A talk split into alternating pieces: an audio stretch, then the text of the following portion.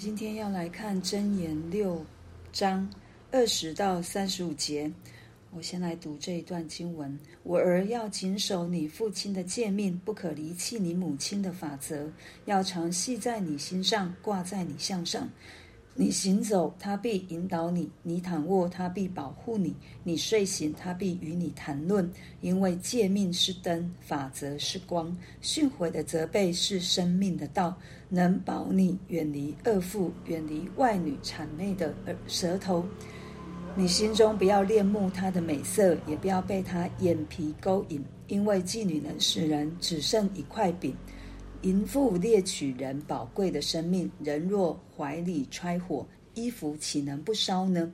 人若在火炭上走，脚岂能不烫呢？亲近邻舍之妻的也是如此。凡挨近他的，不免受罚。贼因饥饿偷窃充饥，人不藐视他，若被找着，他必赔还七倍。必将家中所有的尽都偿还。与妇人行淫的，便是无知；行这事的，必上吊生命。他必受损伤，必被凌辱。他的羞耻不得涂抹，因为人的记恨成了烈怒。报仇的时候绝不留情，什么赎价他都不顾。你虽送许多礼物，他也不甘休。今天我们看到箴言告诉我们要谨守，不可离弃，要常系在我们的心上，挂在我们的项上，是什么呢？就是父亲的诫命，母亲的教导，这一些话语对我们的生命是要。来引走、引导我们，让我们在行走的时候可以成为我们的引导；当我们躺卧的时候，成为我们的保护；当我们睡醒的时候，可以来让我们知道神最深的心意是什么，来跟我们对谈。我们在读神的话，不是只是看，是我们在跟神所对我们说的。我们是互，是双方是。彼此是有互动的，对，神在这边告诉我们，每一次每一句都是要对我们的生命有益处，让我们可以行走在真道当中，让我们可以行走在他所给我们的平安的道路上。因为神所给我们的话语，我们所听见的这一些的教导，这一些诫命是灯，法则是光，训诲的责备是生命的道。能保你远离恶妇，远离外女谄媚的舌头。最近这几章，我们都会看到有关远离淫妇，或者是奸淫，或者是淫乱的事情。可见的这一件事情，在神看来，对我们的生命、对我们的家庭、对我们每一个人的影响是多么多么的严重。所以一再一再的要告诉我们。在我们的夫妻关系上，在我们跟神之间的关系上，是不容许有这样的一个破坏性，因为这个破坏绝对不是只是一点小小的事情而已，它会带来非常非常严重的后果。所以在一开始，神就告诉我们要谨守，不可离弃，要常系在我们的心上，挂在我们的项上，就好像在《生命记》第六章，神也是如此吩咐以色列人。所以要把神的道系在心上，挂在项上，这些都是我们的指引，这些都是我们的保护。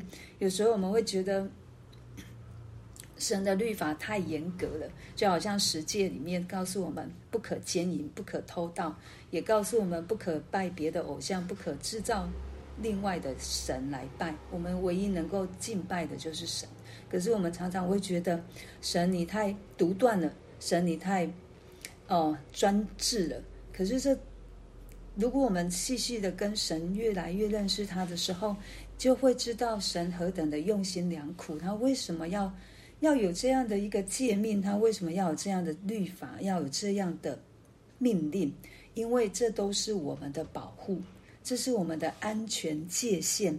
其实，在神给我们的范围之内，我们有很多很多的空间，我们有很多很多可以做的事情。可是，往往我们的眼目就是想要去做，去做那一些神告诉我们不可做的。这就是我们的人性。当我们犯罪的时候，当亚当夏娃犯罪开始，这就是我们的人性。为什么诫命让我们提醒我们？为什么要有诫命？因为告诉我们，神的标准就是这样，神的标准就是告诉我们什么可以，什么不可以。可是因着我们在罪当中，因着我们的人性，我们真的没有办法，真的没有办法依靠自己不去犯罪，没有办法依靠自己去胜过这个罪。就好像这里讲的，告诉我们说，当我们被恋慕外女的时候，当我们恋慕外男的时候，当我们在婚姻关系当中不忠诚的时候，就好像一个人。怀里揣火，衣服岂能不烧呢？人若在火炭上走，起脚岂能不烫吗？我们常常玩火自焚，可是我们却不自知，或者是我们觉得没关系，我可以控制。可是常常是我们没有办法让这个事情能够有一个好的收拾，我们更是把自己不止把我们自己赔上去，我们把我们的家庭、把我们的孩子都赔上去了。就就如同这里告诉我们的，就是当我们接在这个奸淫、犯奸淫或淫乱当中，当我们去亲近不该亲近的人的时候，这会使我们贫穷，邻里贫穷，使我们家庭的关系更是贫穷，而且会让我们受到伤害，是赔掉我们的生命。那个生命不只是不是。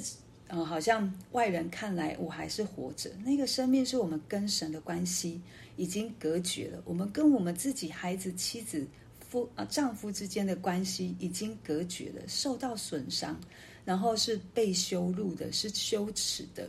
然后因着如果我们跟别人的妻子或别人的丈夫做这样的事情，然后被对方知道了，产生两个家庭，对方可能产生嫉妒。成了烈怒，然后开始找很多的方式来报仇，两个家庭就搭上去了。那这个两个家庭可能不止两个家庭，可能又是成为两个家族。我们看到这个罪，当我们碰到罪的时候，它就是慢慢扩散，慢慢扩散，扩散到越来越大。我们可能自己没有办法去控制，甚至当我们想要去。做什么赎价的时候，可能对方都不愿意接受，他不愿意接受，他想要讨回自己的公道，这我们不难想象。可是神的话语就是要告诉我们，不要让自己陷落在这样的光景。神的话语也在告诉我们，这一些都是让我们知道我们里面的罪，我们里面的罪根，我们没有办法靠着自己去胜过这一切。可是。我们要常常、常常来亲近，常常来读神的话，让神的话在我们的生命当中成为我们脚前的灯，成为我们路上的光。当我们知道我们在玩火的时候，赶快回转归向神，不要以为我可以，也不要以为不会被人发现。也不要以自欺欺人，说神不知道，因为箴言我们之前都已经看过了。不要以为我们自己有智慧可以去控制，也不要因为神都在检查。箴言告诉我们，神都在查看每一件事情，他都知道。对于，在这罪当中，神最不愿意就是我们跟他交朋友。神愿意我们回转归向他，就好像。在我们福音书上面所看到的，有一群人把这个淫妇带来主耶稣的面前。主耶稣说：“你们谁有罪，就可以定他的罪。”最后没有。可是神这个耶稣跟妇人说什么？不要再犯，不要再犯。神知道我们会软弱，神知道我们没有办法靠自己去胜过罪，神也知道我们没有办法靠自己去达去完成全律法。可是因着耶稣基督，所以他让他的独生爱子耶稣基督降世为人，为我们舍了生命，这就是他最大的赎价。他因着知道我们没有办法做到，所以让耶稣基督在十字架上成了。神创造了我们，神透过耶稣基督救赎了我们，神又透过耶稣基督复活升天之后。耶稣基督告诉我们说：“有圣灵在我们的生命当中，成为我们的指引，让我们可以在成圣的每一天、成圣的生活，因着圣灵的指引，让我们可以活出分别为圣的时的日子，所以在这里，神一再一再告诉我们，为什么要我们与他亲近？为什么要我们常常读神的话？是因为我们容易忘记，我们真的容易忘记。因为忘记，所以我们就常常需要把神的话语系在我们的心上，挂在我们的项上，每一天昼夜思想。我所做的，我所看的，我所听的，我所想的，是不是跟神的关，跟神所说的是一致的？是不是和讨神喜悦的？为什么我会想要讨神喜悦？是因为我知道我的神爱我。是因为我知道神为我付上了多么大的代价，以至于我能够成为一个无罪、被称为义的人，这是神给我的恩典。所以，当我越知道、越体会、越经历这位爱我的神，我就更不会想要去违背他。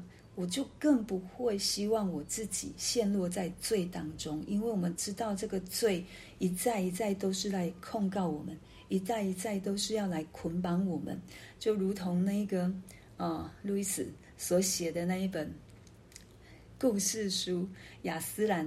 对，当这四个孩子到到另外一个一个国度，对，当他们其中有一个孩子因为。喜欢吃土耳其糖，然后被这个女王抓走了，然后把亚斯兰把其他的人的踪这个在哪里的行踪告诉了这个女王之后，然后他女王也让他回去，然后他就在一样，他什么都没说，然后就在他们一群当中。可是当这个女女王来找到亚斯兰他们的时候，当他看到了这个背叛的孩子。对，他就提出来，他就跟那个雅斯兰说：“你们其中有人是背叛的。”对，就是在指控，他就是在主耶稣面前，在神面前来指控我们是犯罪的。可是耶稣在这罪当中代替了我们原本我们应该死的生命，可是他。在十字架上代替了我们，让罪不能来控告我们，让魔鬼撒旦不能再来指控我们，因为耶稣替代了我们，因为耶稣的生命跟我的生命做了交换，使我可以称为义。所以，我们不要再继续在罪当中。神为什么透过箴言？我们看到这是所罗门写的，他有很多的妻子。有很多的妾，可是他透过这一个话语告诉我们，不要去淫乱，不要去犯奸淫。我相信这是他自己所经历过的，以至于神感动作者写下来，告诉我们这些后人行在这样的道路上面，其实不会为我们带来快乐，不会为我们带来平安，只会让我们陷落在。黑暗在幽暗，在死硬的幽谷当中。但是，当我们听到了神的话，当我们回转悔改，神就会指引我们走在光当中。神就会继续的保护、看顾、引领我们，让我们不致被恶者来控告。恶者最想要做的，就是在神的面前来控告我们，来定罪我们，让我们没有办法。继续站立在神的面前，但是神一再一再要让我们在他的国度当中成为他的儿女，他仍旧做王掌权，他仍旧要爱他按着他的形象所造的每一个孩子，所以他不忍心，他也不愿意我们每一个人跟罪有任何的牵连，跟罪有任何的关系。他甚愿我们跟有关系的，就是神自己，在正确的关系当中，跟神恢复了关系，我们就会跟我们的家人、跟我们的朋友、跟我们的同事、跟我们的神所给我们的需要去互动的人上面的关系，就会是正确的。所以，透过今天的经文，再一次求神保守我们，让我们常常默想他的话，让他的话。真的是又真又活的，在我们的生命当中生发出来，以至于我们所走的、我们所行的，不是在恶者的控告，不是在黑暗的光景，乃是在神的光当中蒙受爱我们的主的引领。我们就为着今天所听见的来祷告。